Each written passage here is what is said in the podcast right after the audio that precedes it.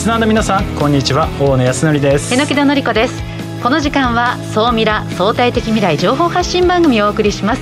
ニュースや情報をもとに仮説を立て予測することが可能な相対的未来につながるヒント総ミラをいち早くリスナーにお届けしていく番組です。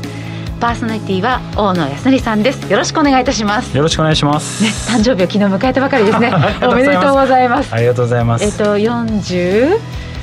4ね、ちょっとさっきまで28歳って嘘ついてましたけども44歳です大野さん、おめでとうございます。さあそして総ミラを盛り上げてくださるもう一方日本能率協会総合研究所マーケティングデータバンクエグゼクティブフェロー菊池健二さんです。はい、えー、こんにちは菊池健二です。よろしくお願いします。今日はですね先週に引き続きアジア太平洋地域の急成長企業ランキングをご紹介したいと思います。楽しみにしています。さあそして本日の未来コンパスゲストはこの方です TIS 株式会社デジタル社会サービス企画ユニットエグゼクティブフェロー湯谷美希さんです。よろしくお願いいたします。よろしくお願いいたします。おそらく多分 TIS 知ってる人たちがほとんどかなと思うんですけど中にはちょっと知らないリスナーの方もいらっしゃると思いますので TIS って一体どういう会社ですか？はい、あの TIS はシステムインテグレーターという業種でしてあの例えば金融ですとか産業公共サービス業、いろいろな企業様のその情報システムを受託しているような会社会社になります、なるほど。今日はその中でロボット事業についてですね、えー、井谷さんから後半たっぷりお話をお聞きしたいなと思っております、はい。さあこの番組は YouTube でも配信しています。YouTube はラジオ日経の番組サイトからご覧いただけます。こちらもぜひチェックしてください。それでは番組スタートです。この番組は日本能率協会総合研究所 JMA システムズ日本マイクロソフトの提供でお送りします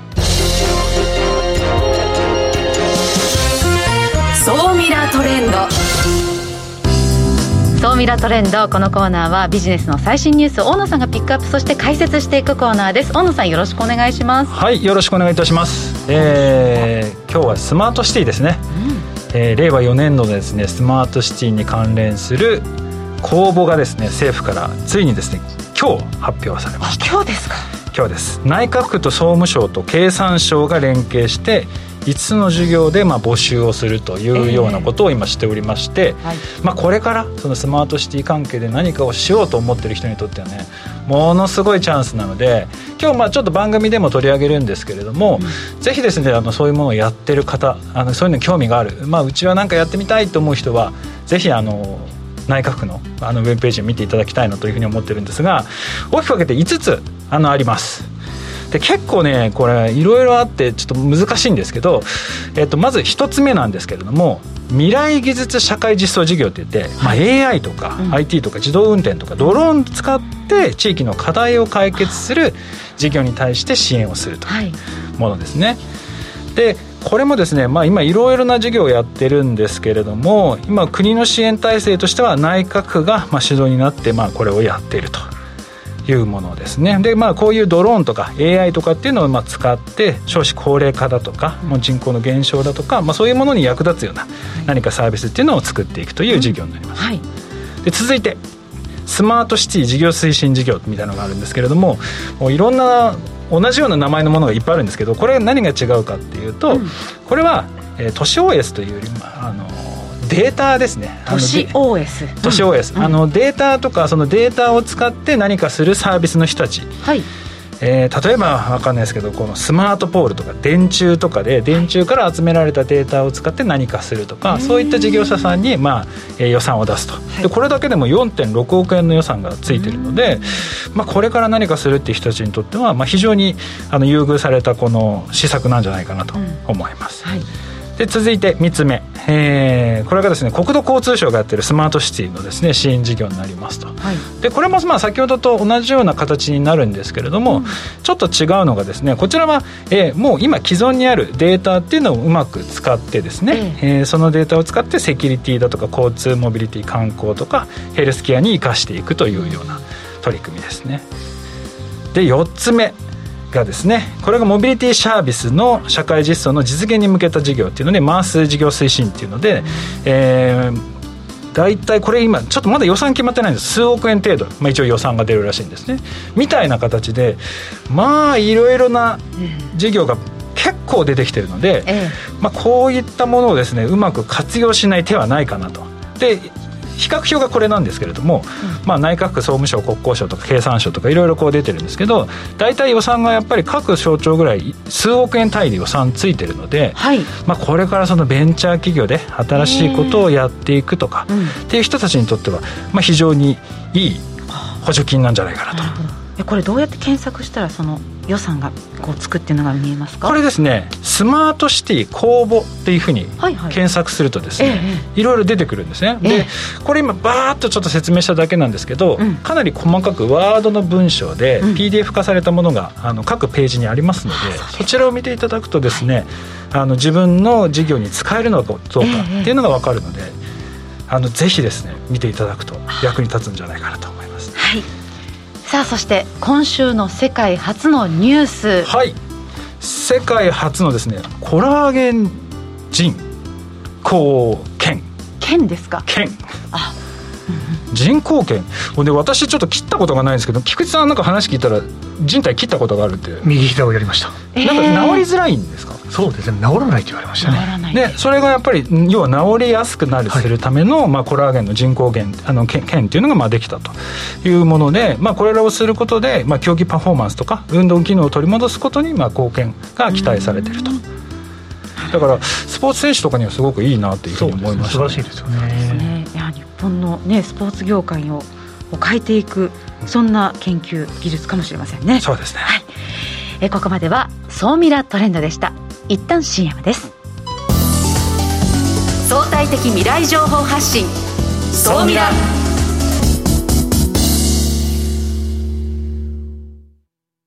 経済価値観テクノロジー。激変する世界に生きる全ての人々がより良い未来をつかみ取るために。マイクロソフト Azure はビジネスにご活用いただけるクラウドサービスです。既存システムから乗り換えたい。スタートアップでコストを抑えたい方プログラミングフリーで今すぐ使える AI から RPA まで。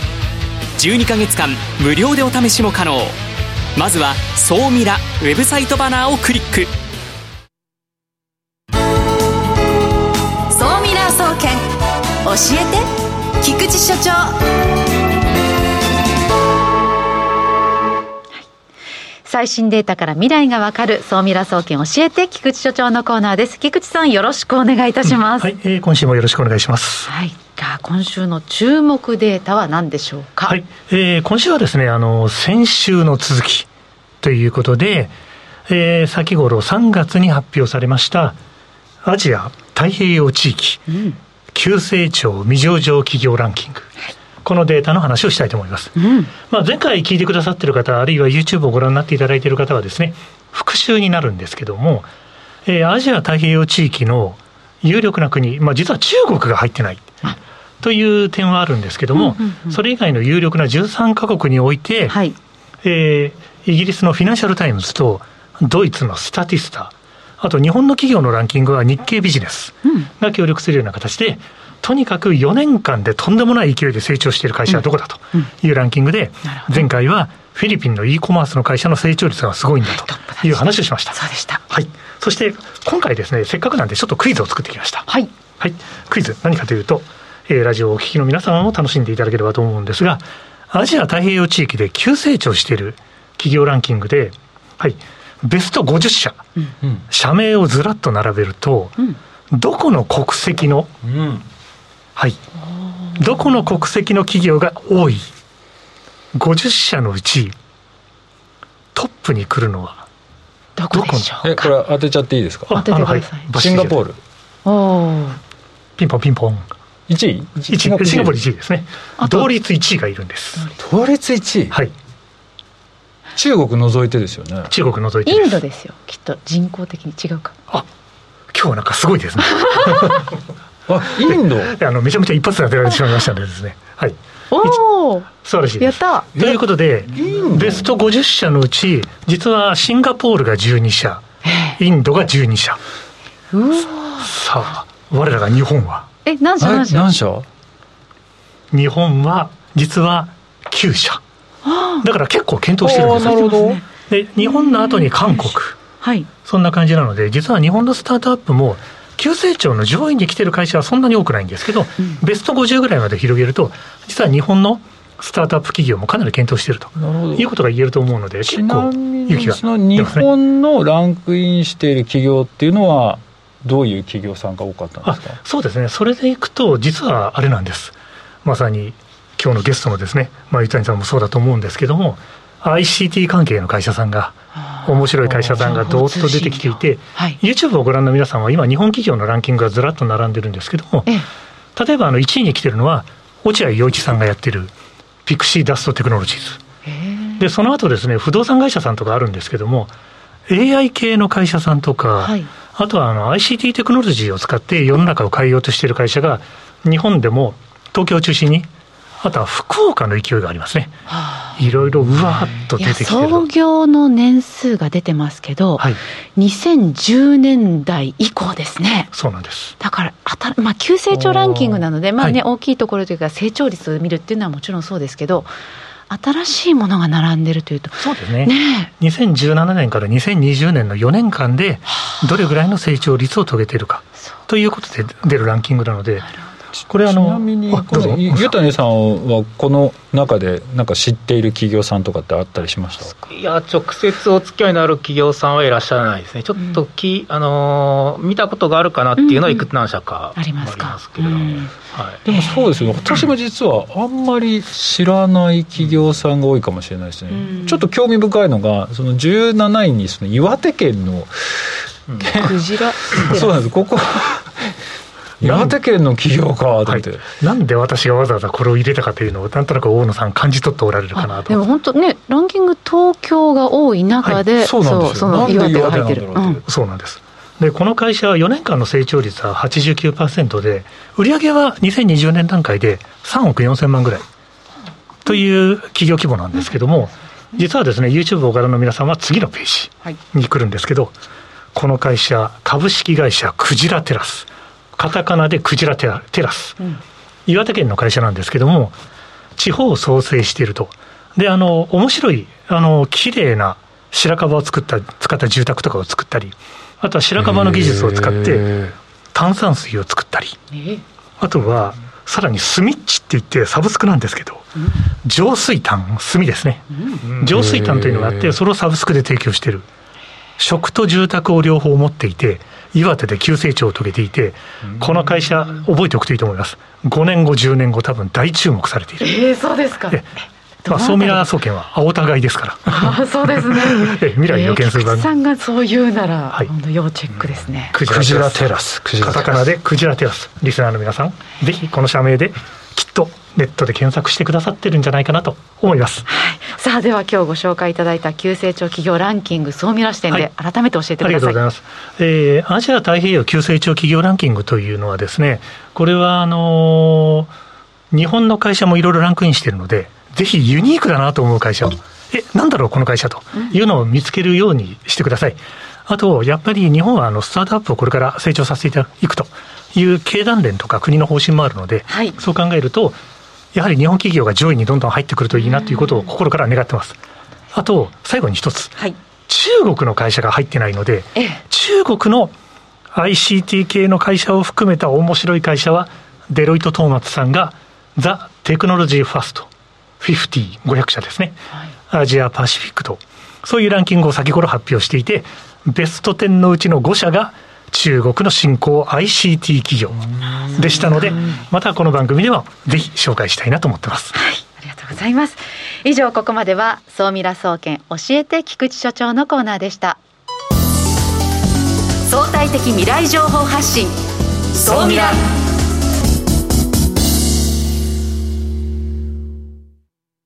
経済価値観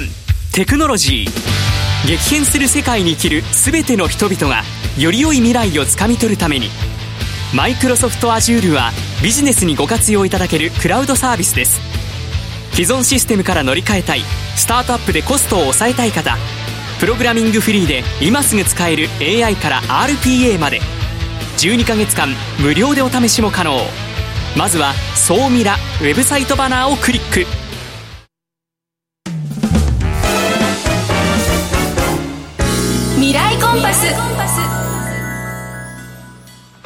未来コンパスこのコーナーは未来への羅針盤コンパスを手にすべく魅力あるゲストをお招きしまして最先端情報をお聞きしていくトークコーナーです。本日のゲストは TIS 株式会社デジタル社会サービス企画ユニットエグゼクティブフェロー油谷実紀さんです。改めましてよろしくお願いいたします。よろしくお願いいたします。今回はですね油谷さんをお招きしてですねロボット自動運転最前線というところで、まあ、ロボット事業の話とかスマートシティに関連するですねお話をちょっといろいろとお聞きしたいなというふうに思っております、はい、そもそも榎木戸さん TIS がそのロボット事業をやってるってイメージありました？そうですね。TIS ね先ほど何をしてるのかって言ったら、まあまあ、IT のね、はい、裏まあ、ある意味裏方というか見え見えてないですよね、まあ、だからこそ、まあ、ロボットの方にもやってるのかなって予想はできますけどね。そう私もなんか、S、最初その、まあ、SIR というかどちらかというとその開発を裏側で支えてるっていうイメージがあったので、えーえー、最初ロボット事業をなんでやったんだろうなっていうのはすごい気になったんですよね、うん、何かきっかけってあったんでしょうか？はい、あのシステムインテグレーター企業なんですけども、システムインテグレーターっていうのは、そのいわゆる人物金って言われているようなあの企業のそういった業務を電子化、自動化、IT 化する仕事なんですね。であのロボットっていうのは、その物の部分であったり、人がやるところを人の代わりにやるっていう意味では、デジタル化の延長上としてあるということです。であの最後にどうしてもそのフィジカルな あの業仕事なものを運ぶとかですね、うん、こういうものはあの普通のパソコンとかコンピューターではできないんで、それをまあロボットを使うっていうことなんですよ。なんで、われわれから見ると、この動くサーバーとか動くデバイスみたいな感じで見て、あの取り組んでいるということになります。なるほど。でも、まあ、動くサーバー。まあでもそうですよね。ロボットも基本的にどこかと通信をしながらそこから指令を受けたりだとかあとそこにデータが送信されてそのデータを見ながらこの管理する側が、まあ、コントロールするみたいな。だからそれをこうちなみにそのこうそれをやろうと思ったのはいつぐらいなんですか？あの私たちは、えー、2010年、11年ぐらいに、まあ、おもちゃのロボットを使うあのプログラミングをやるところから、まあ、今だと小学生とかもやりますけど、そういうところから始まって、2014年頃にあのペッパーはい、まあ、今もあるじゃないですか、はい。はい、あのペッパーがあの出始めの時に、実際にペッパーをその使って、あのお客さんの業務というかその、まあ、よくあるそのなんか物を買ってくださいっていうリコメンドするっていう、まあ、客寄せペッパーみたいなのをやったりしてですね、うん、そういうところから始めました。なので、もうかなり10年近くやってます。自分たちでロボットを作るというよりかは、うん、そのいろんな会社のロボットを裏側でつなげたりだとか、はい、その管理するっていう、まあ、事業をされてるそうですね、その通りです。ちなみに今、その事業部って何人ぐらいで今やられてるんですか？ロボットの事業をしているのは、まあ、AI と一緒の事業部で、あのー、やっていて、そこは200人近くいてですね、まあ、ロボットについて詳しいのは、まあ、40人とかそれぐらいかなと思います。ちなみにその、まあ、今開発いろいろこう皆さんされているその、まあ、物流用のロボット。なんかねそうみらでも何回か取り上げさせていただいた、なんかこうねラジコン型のっていうんですかね、ああいうロボットっていうのは今後まあ今その何でしたっけ？協会か何かができてそこの協会で今実用化に向けて今いろいろやられてるじゃないですか。そこの中でのあの TIS のその立ち位置っていうのはどういうところなんですか？あの協会の中ではロボットデリバリー協会っていうのが2月にできましてあのそこが今あのスタートは8社で今若干増えて十何社かになってるんですけども。そこであの一番やろうとしているのはそのロボットっていうのがこの行動ですね。道をこのきちんとその走行を走ってですね仕事ができると。特にあの物流搬送ですね、うんっていうところにそのどうやってルールを作ってどうやどういうふうに進めるかっていうのを検討しています。で、まあ、メーカーさん、ロボットのメーカーさんと、そのサービスをやる会社さんが多いんですけれども、われわれはその中で実際にどうやってそれを運用するかとか、そういったところをこう、まあ、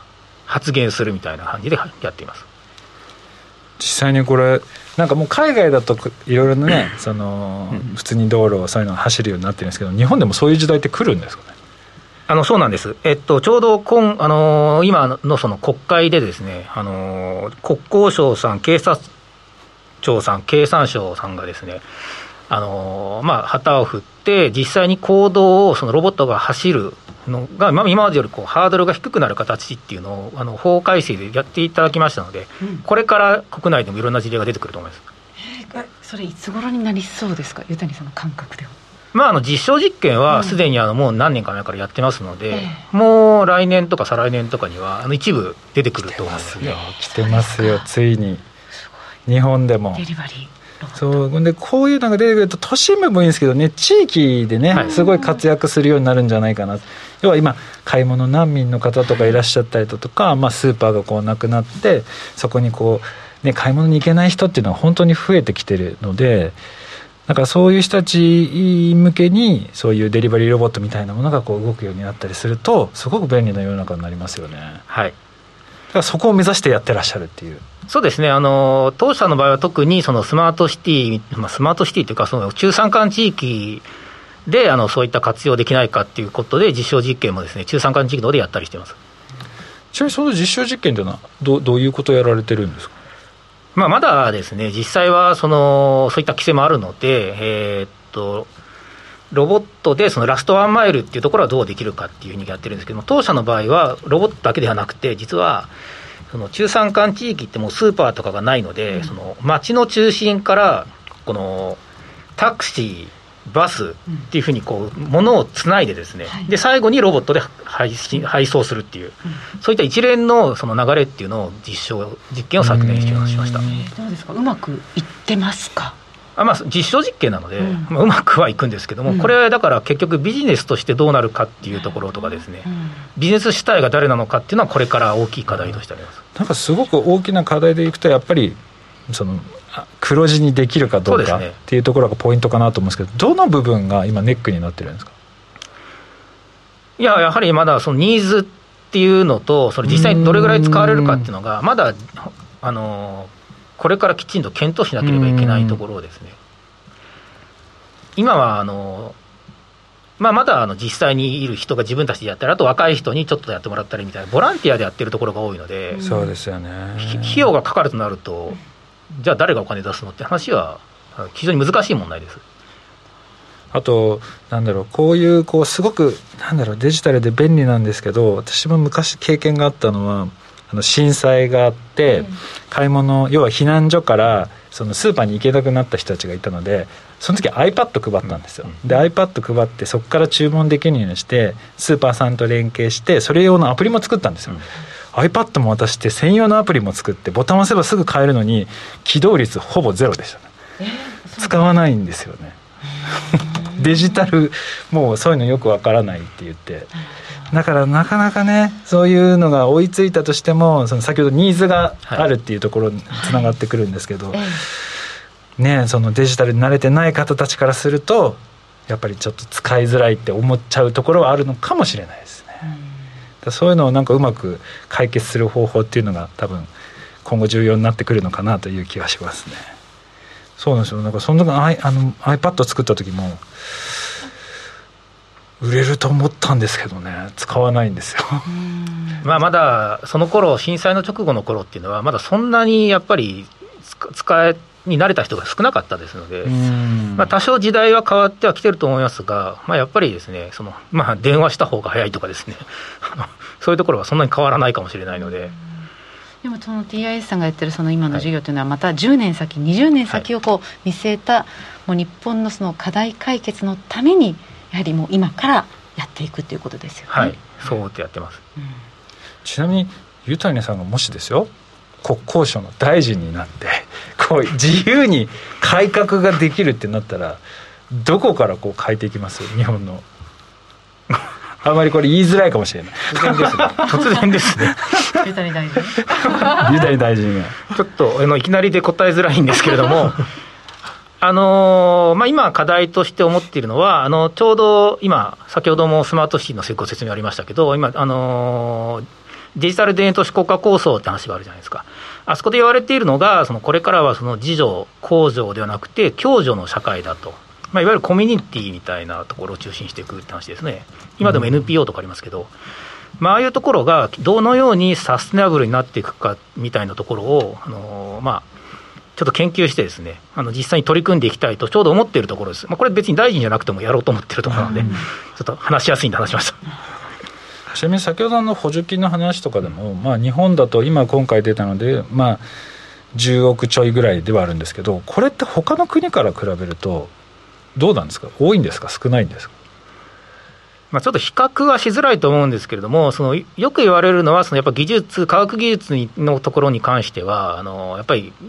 あのあまり多くないなっていう話はあると思いますね。そう先ほどの、ね、シンガポールのお話もありましたけど、はい、例えばシンガポールとかは、もう街をその、まあ、3D 化するというか、うん、スキャニングするっていうのも、どれくらい前でしたか、かなり前からやられてましたよね。そこに対して国もお金を出してかなり積極的に取り組んでいて、はい、でそのなんですかパソコン上でシミュレーションしてから都市開発をするみたいな。そういうのとかがもう数十年前からできてるのに日本はちょっとまだ遅いなっていう感じは個人的にはしてるんですけどね、まあ、今の話はあの実はあの国交省さんが取り組みをしていてですね、ここ数年、うん、あの昨年ですかね、プロジェクトプラットっていう形であのリリースもしているんですけれども、まあ、こういったところでなかなか出てくないくないぐらいというかですね、まあ、これからかなっていう、まあ、一応そういう取り組みはされてて、でそういう意味だと、先ほどのあの5つの事業とは違うところでやっているので、なかなか探しにくいところはあるんですけど。じゃあ、あのはい、認知はされてないだけで、日本も結構取り組み始めてる取り組んでると思います、かなり。はい、なるほどね、確かに日本ってリ、リーサスとかも、そうですね、そういろいろやってるんですけど、意外にリリーサスも知ってる人少なくて、やっぱ国のデータが全部集まってるじゃないですか、そうですね、なので、結構あれ、事業に役立つようなデータがいっぱいあるんですけど、なかなか使う側がまだよく分かってなくて。あれ使いこなせるだけでも実はあのすごく役に立つ情報がいっぱいあるんですよね。もったいないですよね。そうなんですよ。うんそうか。だからやっぱりやっぱり国が何をやろうとしているのかっていうのをやっぱり事業をやる立場の人はいろいろこう調べて情報収集するっていうのはすごく大事なことだなっていうね、うん、今日なんかお話しして改めて感じましたね。やっぱりそね、やっぱりそれに合わせてそう事業を考えていかないとなんか自分たちだけでやってもなかなかうまくいかないので、うん。あのもっとですねお話ちょっといろいろお聞きしたかったんですが放送時間も近づいてまいりましたので、えー、本日のゲストはですね TIS、えデジタル社会サービス企画ユニットエグゼクティブフェローの、えー、湯谷美希さんでした。ありがとうございました。ありがとうございました。この後ですね、えー、今日まだお聞きできなかった新規事業をどうやって作っていくのか、うん、そういったところはですね後半の YouTube のアフタートークでお話をお聞きできればなというふうに思っております。で来週はですね、えー、数か月1年ぶりぐらいかな。大野座愛をややりたいなと思っておりますので、はい、ぜひ皆さんお楽しみにください。はい、わかりました。ここまでは未来コンパスのコーナーでした。さあ今日もあっという間にお別れの時間が近づいてまいりましたね小野さん。はい。先ほど榎木さんから誕生日プレゼントいただきました。そうそうそう。ありがとうございます。すごい。だって帽子。今秘密基地というかこうねご自身のキャンプ場を作られているのでなんか今作業中だからハットをあのプレゼントさせていただきました。似合いますよ。そう5月下旬かな？放送で、うん、そこから生放送で。生放送？違うかな、うん、何らかの形で放送しますのでぜひ皆さんお楽しみにください、え今週も菊池さん榎田さんありがとうございました。ありがとうございましたこの番組は日本能率協会総合研究所 JMA システムズ日本マイクロソフトの提供でお送りしました。